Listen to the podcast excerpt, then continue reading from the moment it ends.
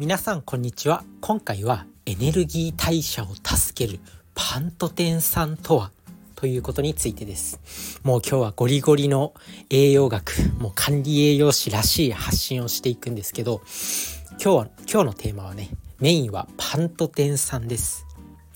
聞いたことあるでしょうか？このパントテン酸実はこのパントテン酸あんまりこう名前は聞かないかもしれないんですけど非常に重要な栄養素なんですよね。でまあこれ何かというとビタミンの一種です。で別名ビタミン B5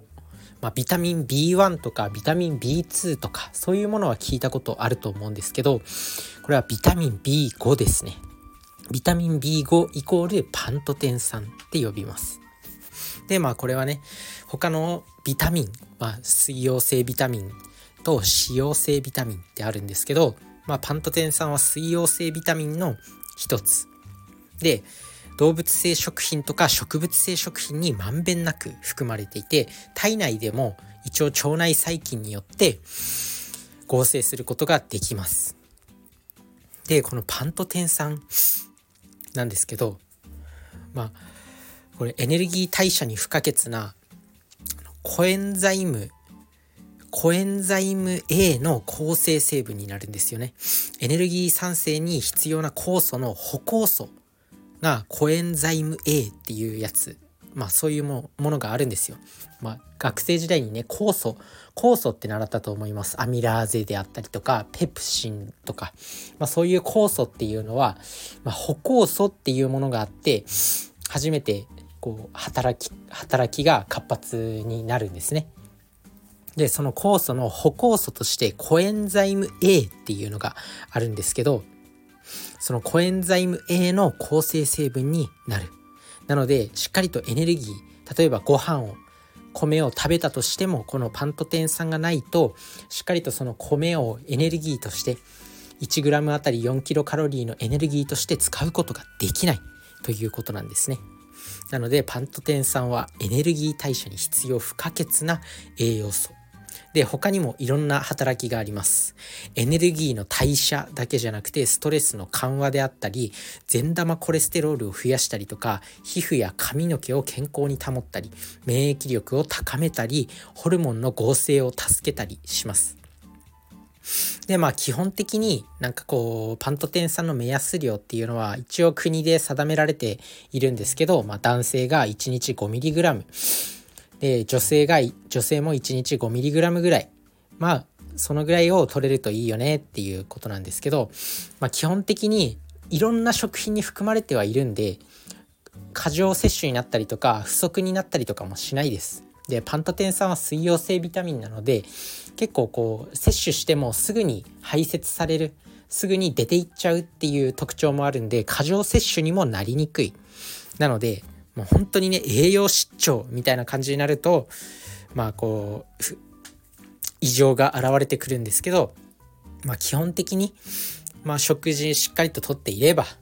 不足することはありません。で最もこう多く含まれる食材たちっていうのは何かっていうとレバーですね。レバーってめちゃめちゃ最強の食材なんですよ。なのでレバーまあ他にもレバーって数々の栄養素を含んでるんですけどこのパントテン酸に関してもレバーは結構めちゃくちゃたくさん含んでます。あとはうなぎのかば焼きであったりたらこ納豆。納豆もねやっぱ栄養素たくさんなんですよね。なのでそういったものを食べようっていう。でパントテン酸をしっかりと摂取するポイントっていうのは、まあ、パントテン酸は水溶性ビタミンで水に溶けやすい性質を持ってます。で熱に弱いんで、まあ、インスタント食品とかねインスタントラーメンとかばっかり食べてる人はちょっと注意あとは食品の缶詰とかそういうものばっかり食べてる人も注意まあ、そういった加工食品よりも生鮮食品を使った手作りの食事の方が効率よく摂取できます。あとは、まあ、基本的にこうね食事を摂取、まあ、栄養素をふんだんに摂取するポイントとして、まあ、正直言ってしまうとあんまり料理しない方がいいんですよ。あんまりこう手を加えない方がいいんですよ。なんかこう何？もうそのまま摂取するなら野菜そのまま生でかじりついた方が絶対いいしなんですけど、まあ、食べやすくするために料理っていうものはあったりするんで食べやすくしたりとか美味しくするために料理っていうものはあるんで栄養素だけ取るって言ったらまあそりゃそりゃね加工してないもう蒸すだけとかはたまた生野菜をそのまま食べるっていうのが一番いいです。でパントテン酸はやっぱこう水溶性ビタミンで破壊されやすいんでなるべく加工を加えず摂取するのがいいんですよ。だからシンプルに焼くだけとかが一番いいです。あとはこう汁物にね入れたりする時とかはまああんかけとかにしてこうとろみをつけて一緒に摂取できるといいっていう感じですね。まあこれは別にパントテン酸だけじゃなくて他のビタミンにも言えます。他の食材にも言えます。まあ野菜とかもねこうなんだろう茹でてやるんじゃなくて、まあ、スープも一緒にできるスープも一緒に摂取できる野菜料理にした方がいいよっていう例えばほうれん草のおひたしっていうのもあれ湯通ししてまあお湯からお湯から揚げてでまあ切って出すじゃないですか。でもそれだと茹で汁の中にたくさんのほうれん草の栄養素が溶け出してしまうんですよね。だから、まあ、野菜とかは鍋とかで一緒にスープも一緒に取れるようにした方がいいよねっていう栄養素まんべんなく取れるよねっていうことは本当に栄養士業界ではね結構常識のテクニック。になってます。なので是非そういった調理法も工夫してパンと天酸をしっかりと摂取していきましょう、まあ、基本的にこのパンと天酸まあ、不足することはほぼないんですけど加工食品ばっかり食べてる人とかジャンクフードばっかり食べてる人とかそういう人は不足する傾向にあります。なのでやっぱり最終的にはこうね